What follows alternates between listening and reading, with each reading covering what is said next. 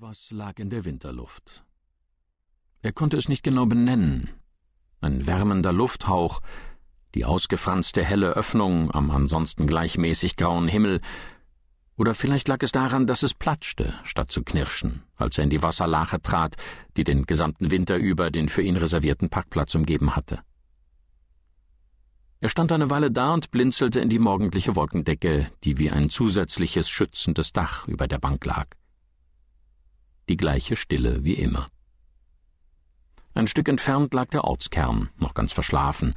Das einzige Lebenszeichen waren ein paar dünne Rauchfäden, die sich aus dem einen oder anderen Schornstein kräuselten. Nachdem er den Wagen abgeschlossen hatte, ging er die wenigen Meter zu der unansehnlichen Tür des Personaleingangs, fischte sein großes Schlüsselbund heraus und öffnete die drei Sicherheitsschlösser, eins nach dem anderen. Er selbst kam immer als erster. So war die Routine. Alles war genau wie immer. Er wiederholte es mehrmals. Alles ist genau wie immer. Möglicherweise sagte er es einmal zu oft.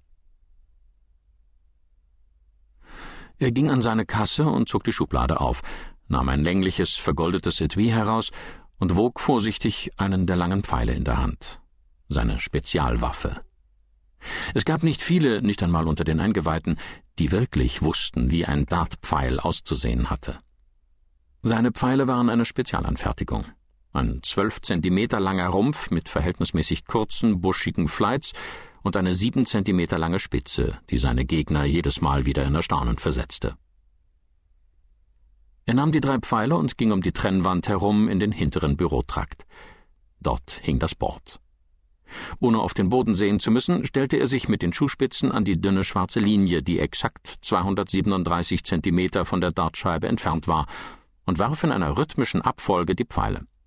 Alle drei steckten im äußeren großen Feld der Eins. Das war sein Aufwärmtraining. Wie immer. Alles war, wie es sein sollte. Er verschränkte die Finger und bog die Handinnenflächen nach außen, bis ein leichtes Knacken zu hören war.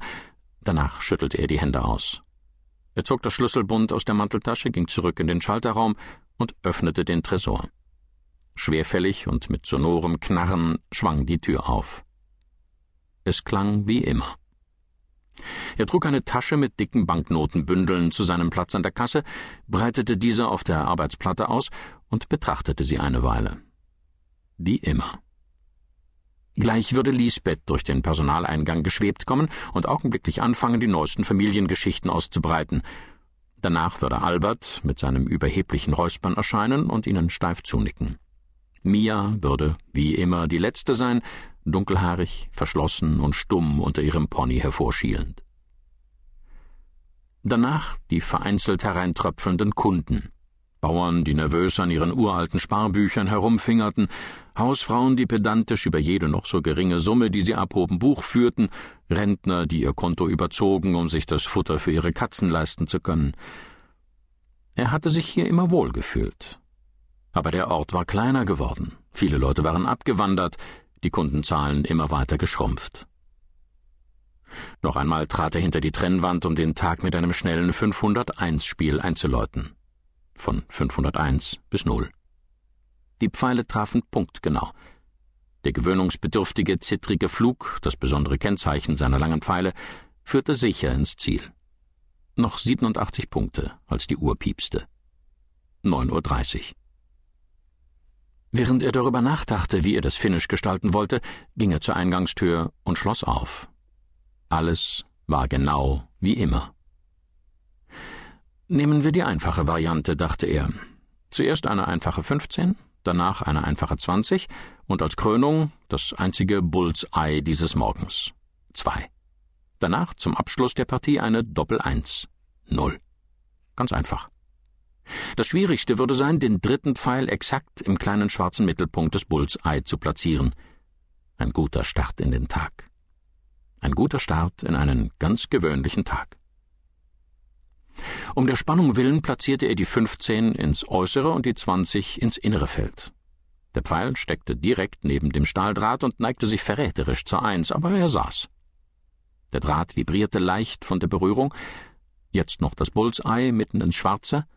Er konzentrierte sich, hob den Pfeil, zielte mit der langen Spitze auf den inneren Ring und führte den Pfeil exakt in Augenhöhe zehn Zentimeter nach hinten. In dem Moment schlug die Tür.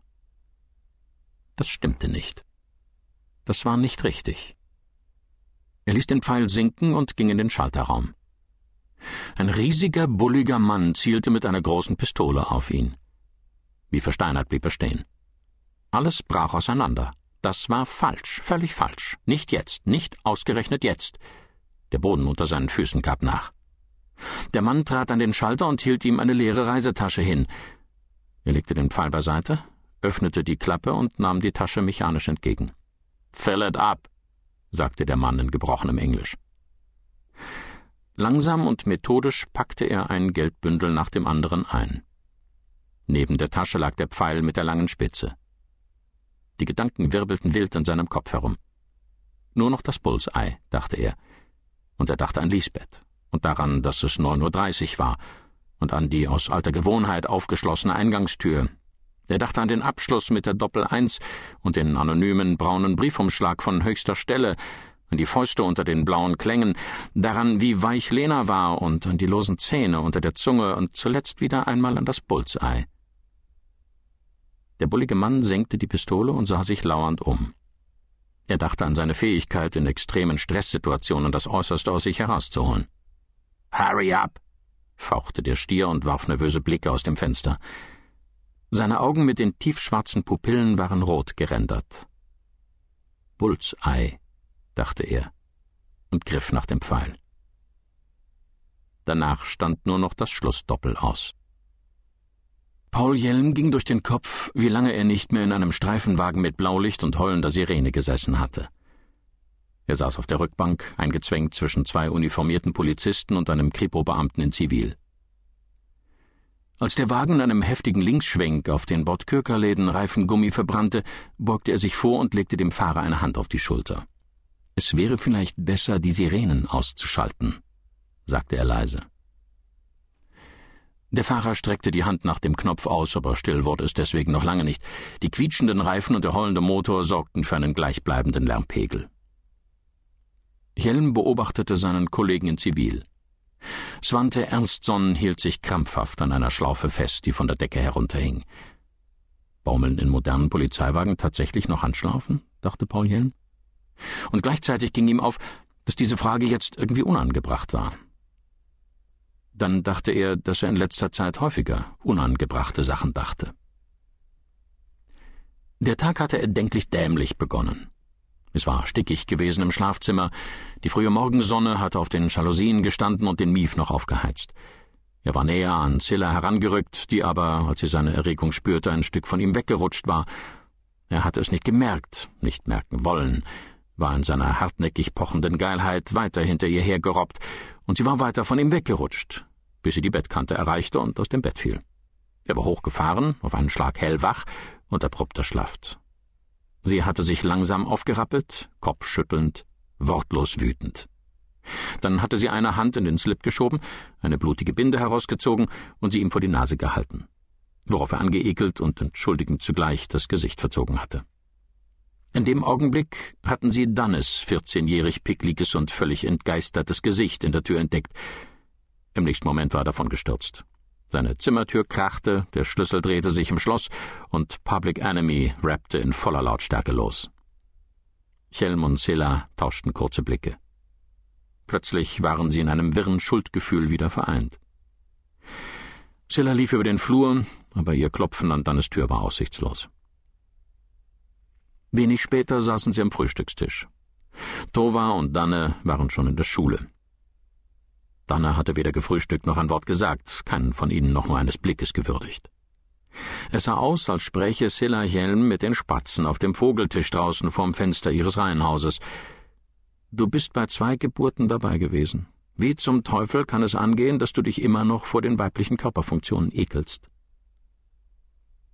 Er war vollkommen leer.